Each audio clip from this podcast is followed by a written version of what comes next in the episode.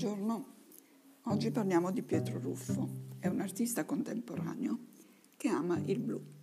Ha usato la penna blu, ma anche le maioliche. Laureato in architettura, interpreta la sua professione da artista senza prescindere dalla sua formazione, con un approccio particolare che pone alla base della sua ricerca il disegno, quindi un leonardesco considerato medium di rappresentazione, ma soprattutto strumento capace di sublimare idee e concetti forti. L'artista si muove esplorando antiche carte geografiche, mappe, affrontando tematiche legate alla politica, alla società, in un incontro fra realtà e pensiero.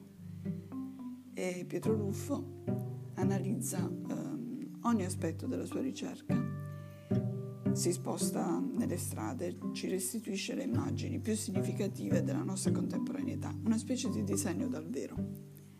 Infatti, con la sua mostra attuale mh, a Roma, che si intitola Maremoto, purtroppo non visitabile per l'emergenza sanitaria, ehm, mostra appunto eh, questi pannelli grandissimi 3 metri per 1,80 in altezza e ampie pareti appunto di ceramica che raccontano problematiche urgenti relative all'acqua, eh, ai mari, ma anche alle persone, le persone che migrano e che approdano nelle coste del Mediterraneo.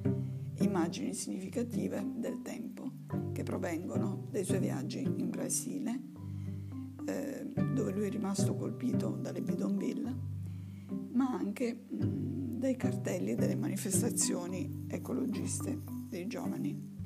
Quindi a lui piace lavorare in gruppo e adesso eh, stranamente nel suo studio eh, il distanziamento sulle carte eh, lo diciamo, realizza anche sulle opere. È affascinato, abbiamo detto, eh, da questi soggetti di cronaca e i progetti vogliono ritrarre una umanità in transizione, eh, una galleria di personaggi eh, di tutte le età.